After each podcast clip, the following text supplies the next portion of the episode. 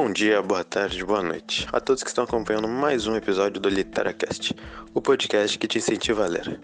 Hoje eu, Cauã de Menezes, estou com o meu parceiro Martim e juntos iremos discutir como Marcelo Rubens Paiva contou seu trauma pessoal apresentado no livro Feliz Ano Velho.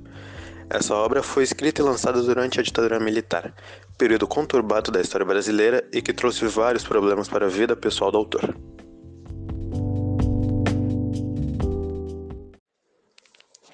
Uma das coisas que mais chama a atenção no livro é a maneira como Marcelo conta uma história que a gente não imagina que pode ser contada de um jeito tão descontraído, usando palavrão, xingamento, piada e um monte de outras coisas engraçadas.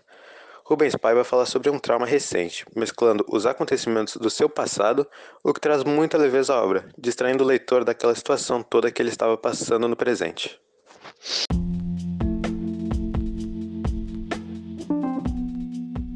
O astral do livro é contagiante, porque, apesar de se tratar de uma história muito forte, Marcelo lidou muito bem com toda a situação, sempre aproveitando deixas para boas piadas e comentários divertidos que prendem o leitor.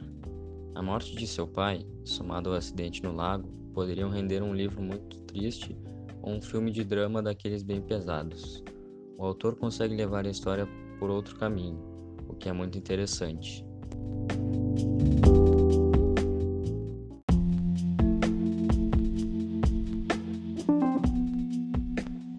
Encenação com sonoplastia de um trecho do livro. Na página 128 do livro, Marcelo começa a relatar o dia em que recebeu uma visita inesperada, a esposa do Brizola. Quando ela entra, ele logo diz: Não adianta não, que aqui todo mundo é do PT. A visita não tinha nada a ver com política, e Marcelo soltou essa para cima da mulher, de graça. Só imagina o clima constrangedor.